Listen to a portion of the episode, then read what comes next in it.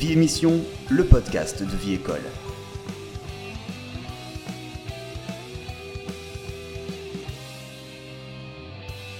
Hi everyone and welcome to The Émission, the podcast made by the French bilingual student of The École in New York. Once a month, my band of rookie journalists will entertain you and teach you a lot of things. Ideas for going out, movies to see, book reviews, video games, interviews, and you. All you have to do, subscribe, like, and share. And this year, something completely new, the show is available in French and in English. Bi-Émission Season 2, Episode 1, c'est parti. And we start with Anna and Leila, who's going to tell us what show we have to see in Broadway. Hello, my name is Anna. And I'm Leila. We're going to tell you about fun shows, concerts, and museum exhibitions. Should we start? Absolutely. First, we have to tell you that The Phantom of the Opera, the longest running Broadway show of all times, will wrap up in February 2023. This unique show mixes classic opera and music comedy. Hurry up, it's now or never. Get your tickets now at thephantomoftheopera.com or the mo- mobile app today. Tix. This new Broadway show, and Juliet, talks about Juliet who does not die and instead parties all night and not all day and all night, forgetting about Romeo. Written by the writer of the TV show Schitt's Creek, it's also a tribute to pop music with songs from Britney Spears, Katy Perry, and the Backstreet Boys. It starts October 28th at the Stephen Sondheim Theater on the on 124th West 43rd Street. We are so excited about this new version of the Shakespeare classic. Beetle- Beetlejuice is going to close January 2023. Get your tickets now. This amazing adapt- adaptation of the Tim Burton's classic talks about a dead couple who hires a weird ghost to chase away to, to chase away their house current tenants. Tenants. It's fun and hilarious and perfect to celebrate Halloween. You can find your tickets at BeetlejuiceBroadway.com. The show is play the show plays in the Marquis Theater. And what about The École? Well, Gloria and Kyla are going to get us news of The École. Good day to all. Today, Gloria and I are going to talk about our great school, The École. It's a bilingual school in New York City. We are going to tell you about what is happening in the school in October. Did you know that in the school, the school had some changes? I have a change to announce.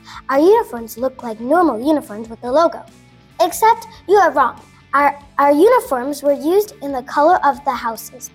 This is the idea of our director, Jean-Yves Vassou. Our director came up with the idea of having the four colors of our uniform to represent the colors of the houses. You're probably wondering what these houses are. These houses are groups of children. The idea it is to bring all the children together. They are also the house points. Kyla, what do you do when you do something wrong? When you do something wrong, you don't lose points, but you don't gain points. Did you know that École has after school too? Who is in charge of organizing all the activities? It's Miriam. She takes care of the activities, and there are many robotics, football, tennis, chess, cooking, Arabic, theater, Spanish. There's really there really is something for everyone. There's also a study hall for do for those who want to do their homeworks. It starts at 3:40 every day. Thank, you for listening to us. You don't know what to watch tonight? Well, Bella and Lena are going to tell us about movies. Hey guys, I'm Bella. And I'm Lena. And we're gonna talk about movies and series to see. Hocus Pocus 2. Release date September 30th, 222. A, cu- a curious a youngster moved to Salem where he struggles to fit in um, before. Awaken a trio that witches that were execu- executed in the 17th century. It's a sequel to Hocus Pocus, the 90s movie. Fans fought for Disney Studios to produce two, and they won. A, a must to see the witches 21st century. Lyle Crocodile, release date. In theaters, October 7th, 222, and in, on Netflix, um, November 30th, 222. When the Primm family moves to New York City, their young son Josh struggles to adapt to his new school and friends. All that changes when he discovers Lyle, a singing crocodile that loves baths, caviar, and great music. The two become fast friends, but when the evil neighbor, Mr. Grumps, threatens Lyle's existence, the Primms must band together to show the world that the, that family can come from the most unaccepted places. Wakanda Forever, release date November 11, 2022. Queen Ramonda Shuri M'Baku Okoye and the Dora Milaje fight to protect their nation from intervening world powers in the wake of King T'Challa's death. Bye. We're gonna go watch TV. Bye. And now, here we go, the king of video games, Lelio, who's gonna give us some reviews. Hi guys, this is Lelio, your video game specialist. Today we're going to talk about the video games that are coming out in October. Let's start with Dragon Balls the, the Breaker. It is fully multiplayer. You can choose your side the attackers, Freezer, Cell, and Boo, or, or the survivors Sengoku, Krillin, Yamcha, Bo- Bulma, Vegeta, Trunks, or Tenshinhan. In this game, you will have to evolve your character to be able to fight against the villains without getting killed. It will be released on October 14th, 2022 on the Nintendo Switch, PlayStation 4, PlayStation 5, Xbox One, Xbox Series X, Series S, and Microsoft Windows. The second game I would like to introduce you to is Mario plus Rabbids Spark of Hope. This game is about stopping Cursa from absorbing all the energy in the galaxy. It is an adventure and tactical game full of new enemies, but also al- allies who will try to join your team. It will be released on Octo- October 20th, 2022 on Nintendo Switch only. And finally, the last video game for you, parents The Sims 4. You know The Sims, this, the life simulation popular game of the, of the tw- 2000s. Well, on the occasion of the release date of The Sims, the company EA Games off- offers you The Sims 4. And yes, it is Lelio's exclusive game. It is free to download on the App Store, the PlayStation Store, or the Xbox Store. A good game like that, free, so cool, right? Well, that's all for me. I gotta go play. We'll meet next month for more video game info. Thank you. And now, Maxim and Kalisa are gonna tell us what to do in New York City. Hi everyone, reporting this episode of Kalisa and Maxim. This Halloween, there were tons of activities, like the Halloween parade, where at least 50,000 people met together October 31st on 6th Avenue at 7 p.m. Every year, there is a theme. This year, it was Liberty. The City Hall once nominated the Phantom Station as an abandoned subway station. Built at the beginning of the 20th century, it stops being used in 1945.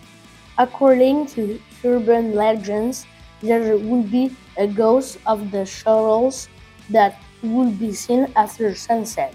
Strange noises would also be heard. There also is the Jack O' Lantern Blaze. You would have been impressed by 7,000 declared pumpkins.